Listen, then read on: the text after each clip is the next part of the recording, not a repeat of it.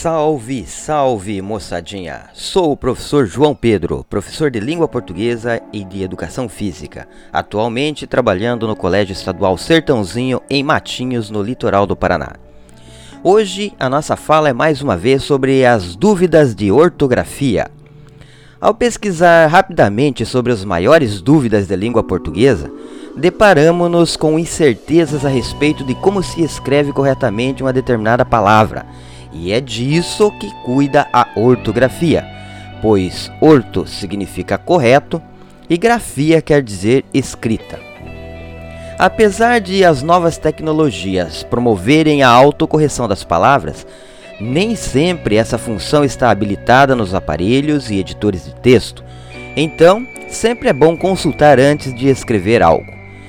É, já falamos por aqui das diferenças entre mas e mais, de mal com U e mal com L, das quatro grafias dos porquês. Quem não ouviu e quiser ouvir, está disponível ainda em outros episódios nesse podcast. E hoje vamos refletir sobre as locuções que se escrevem separadas, mas que muitos confundem e acham que são apenas uma palavra só. O termo locução refere-se a um grupo de palavras que podem ser adverbiais, adjetivas, conjuntivas, etc., mas expressam uma ideia apenas, sendo assim confundidas ortograficamente com um vocábulo. Iniciemos com a palavra composta bem-vindo, a qual, segundo a norma, deve se escrever sempre separada por hífen. Aqui não há muito o que se discutir, porque não é uma locução, pois se trata de uma palavra mesmo, só que composta. Agora vamos à locução conclusiva por isso. Eu já li quem tenha escrito tudo junto, como se fosse apenas uma palavra, inclusive até com o famoso C cedilha, o que aliás ficou horrível. Mas por isso são duas palavras, a preposição por e o pronome demonstrativo isso, com dois S's. Então, conclua o seu pensamento ou retome algo citado anteriormente com a expressão separada por isso. Também gera dúvida na escrita a famosa expressão com certeza. Já precisou verificar a grafia dela? Com certeza é uma locução adverbial também escrita separadamente. Portanto, são duas palavras. Jamais será escrita com N antes do C em apenas um vocábulo.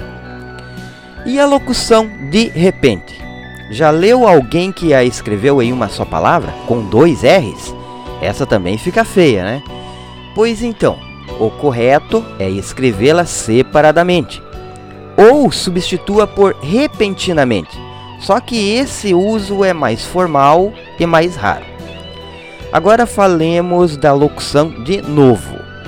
Quem gosta de fugir das locuções pode escrever a palavra novamente, cujo sentido é o mesmo. Mas se prefere de novo, deixe o espaço entre a preposição de e o adjetivo novo. Uma das campeãs de bilheteria é a locução a partir de.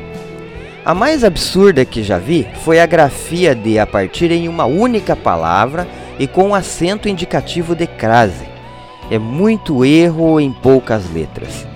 Então vamos deixar corrigida mais essa pois não existe a palavra a partir em uma palavra só, apenas a locução, e por isso, por favor, sem o acento grave, pois seria um erro grave.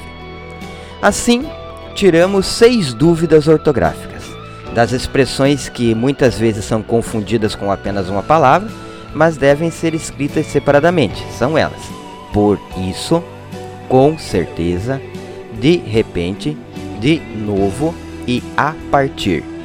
E bem-vindo não é uma locução, mas é uma palavra composta separada por hífen.